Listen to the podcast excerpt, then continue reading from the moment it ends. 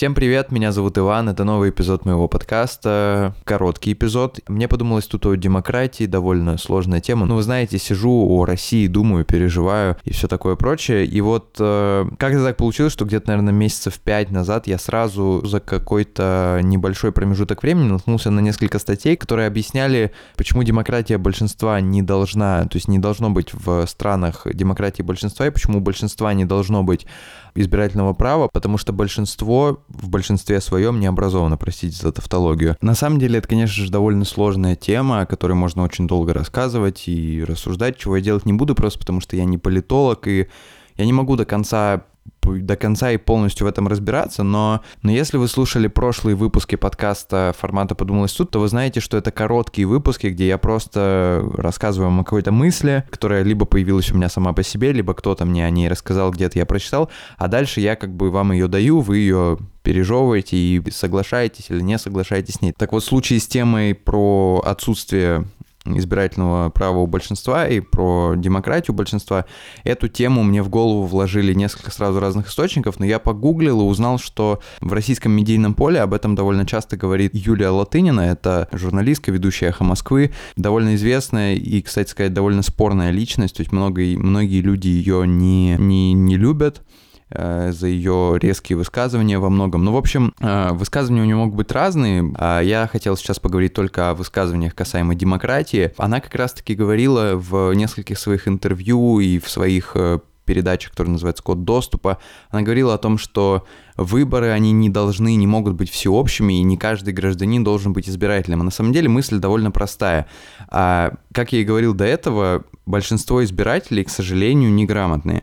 И, к сожалению, так получается, что, ну, то есть, если мы посмотрим, например, на историю, то, например, там еще в 18-19 веке, а, там, в эпоху просвещенного абсолютизма и всего прочего, к просвещенному большинству относились с уважением и с трепетанием, и там, и Екатерина хотела наблюдать за тем, как Ломоносов занимается наукой, и тогда же примерно в то время был Фридрих Великий, который сказал, что религию придумали фанатики, верят в нее глупцы, а используют негодяи. Короче, в то время, несмотря на то, что, понятное дело, что сейчас намного больше достижений, в то время, тем не менее, а, просвещенная, просвещенная вот эта прослойка общества, интеллигенция, она была в почете, и, и люди, даже, например, король Фридрих Великий мог в государстве, где огромное количество людей являются верующими, он мог себе позволить сказать такое, он мог себе позволить дружить с Вольтером, а, прощать Вольтера и так далее, и так далее. Конечно, это было возможно только в ситуации просвещенного абсолютизма, а только в ситуации, когда и Фридрих, и Вольтер, и все вот эти, на самом деле, плевали на мнение того самого большинства, а, которое сейчас а, правит но я не могу сказать, что в России правит большинство. В России большинство как раз это самое Крым наш, да, оно, оно не правит, оно поддерживает. На Западе оно правит. Вот этим мы отличаемся, да, у нас и там, и там большинство. У нас поддерживает, там правит. Там правит. Это интересная отдельная тема про взаимоотношения Фридриха Великого с Вольтером, и не только потому, что э, Фридрих Великий был гомосексуалистом, а просто, в общем, если будет интересно, то почитайте. Мысль в том, что тогда, в 18-19 веках, к интеллигенции и к просвещенному меньшинству относились по-другому. Сейчас же э, просвещенное меньшинство, интеллигенция, которая реально видит какие-то проблемы, которая может эти проблемы видеть, потому что, да, большая часть этой интеллигенции живет намного лучше, чем остальное большинство, ну, если мы, например, говорим о России, но тем не менее, если кто-то говорит о, о каких-то проблемах, вспоминаем лето, выходят на митинги, к ним относятся как к каким-то невеждам, как, как к каким-то предателям, и это на самом деле немного странно.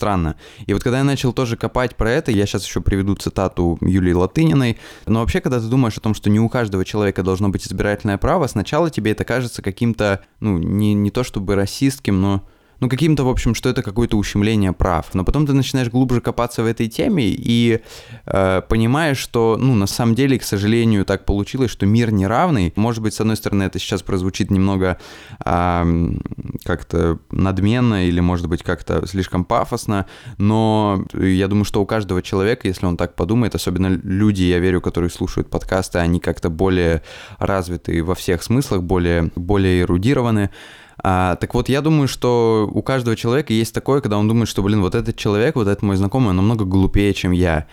И когда ты думаешь об этом со стороны демократии, думаешь, а почему, если он глупее, чем я, почему его голос равняется моему голосу? Почему я а, вижу какие-то подводные камни? Почему я стараюсь разобраться в теме? Почему я стараюсь слышать разные точки зрения? Почему я стараюсь как-то посмотреть, изучить, а, под разными углами посмотреть. А этот человек, он там условно, ну, например, смотрит телевизор, считает, что Крым наш, идет, голосует, и все у него хорошо. Почему так? Почему, почему этот голос должен, почему его голос должен быть равен моему голосу? А вот это как раз тот классический случай, когда ты, с одной стороны, видишь, что большинство совсем не право, а с другой стороны, видишь, а, что в ситуации демократии получается, особенно если это демократия в бедной стране, то получается, что политик, который не строит вокруг себя клана, которому он дает привилегии, а этот клан потом за него решает выборы, даже кого-нибудь неугодного уберет, и вообще, да, и раздает людям деньги, и все люди получают эти деньги, которые они не заработали, потому что система устроена так, что зарабатывать нельзя – Оказывается, что такой политик имеет преимущество перед э, политиком, который говорит людям, я вам дам свободу.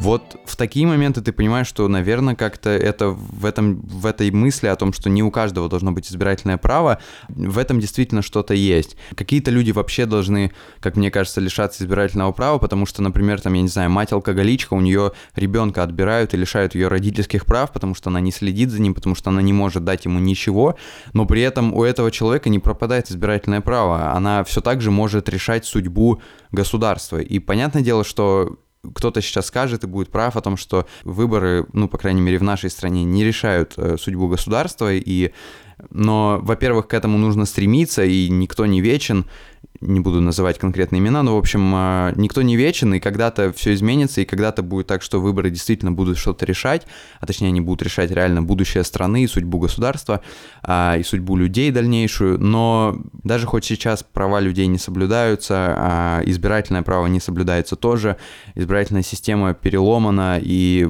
выборов в стране нету, как на самых высоких уровнях, так даже там в Мосгордуме. Тем не менее, все равно к этому нужно стремиться, а еще, понятное дело, нужно стремиться к тому, чтобы из необразованного большинства, которому, ну, опять же, это все очень относительно, потому что, например, по сравнению с какими-то людьми, возможно, даже теми, кто слушает этот подкаст, или с какими-то людьми, на которых я равняюсь, я тоже необразованное большинство. А, но как бы вот у меня, по крайней мере, и у многих людей наверняка, которые слушают этот подкаст, опять же, у них тоже есть это желание стать из необразованного большинства, стать образованным э, сначала меньшинством, а, а потом сделать так, чтобы все образовывались, все получали образование, все учились чему-то, все были эрудированы, развиты, подкованы, чтобы они становились э, образованным большинством уже. Это, наверное, отличает необразованного человека от образованного, и вот у меня есть, например, желание становиться образованным человеком, и поэтому я считаю, что, наверное, когда-то я даже заслужу право, чтобы избирать каких-то людей, чтобы в какой-то степени решать судьбу государства. Но у меня есть огромное количество знакомых, друзей, да и просто они есть у каждого человека. Какой-нибудь гопник, который сидит во дворе, ну почему он, почему его голос должен быть равен моему голосу?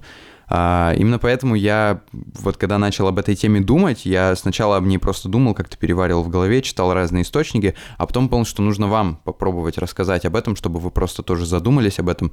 Ну и, конечно, послушали более умных людей. В случае с этим выпуском это Юлия Латынина. Вот какие-то такие мысли. Напишите мне, что вы думаете по этому поводу, если, если вы что-то по этому поводу думаете. Будет интересно узнать о ваших мыслях. Что еще сказать? Наверное, чтобы вы образовывались, становились образованными, эрудированными людьми. Не будем прощаться, потому что мы в интернете, а это значит, что совсем скоро увидимся, услышимся. Ну, вы поняли. Вот это большинство нам, э, белорусам, избрало Лукашенко, а Грузии как раз Гамсахорди, а нам Владимир Владимирович. И почему я должна быть с большинством?